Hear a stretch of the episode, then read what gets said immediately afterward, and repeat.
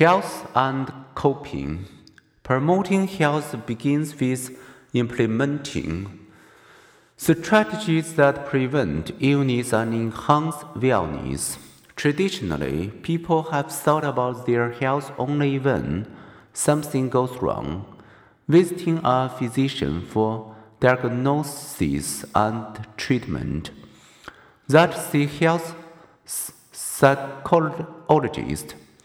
is like ignoring a car's maintenance and going to a mechanic only when the car breaks down.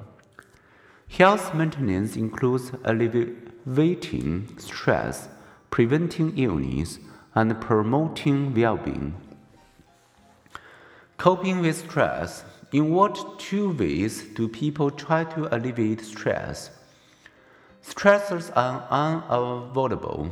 This fact coupled with the fact that persistent stress correlates with heart disease, depression, and lowered immunity, gives us a clear message.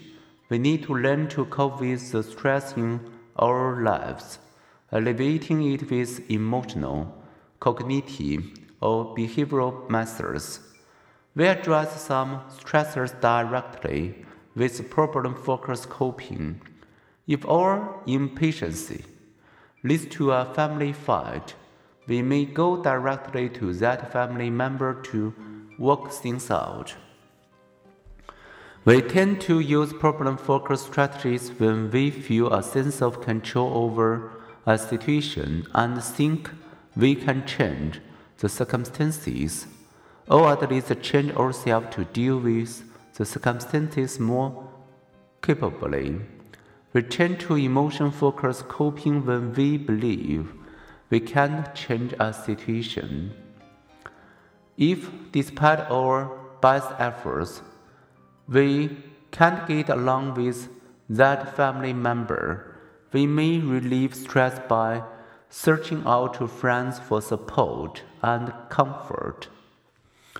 When challenged, some of us tend to respond with cruel problem focused coping, other ways emotion focused coping, or feeling or personal control, or explanatory style, and our supportive connections all influence our ability to cope successfully.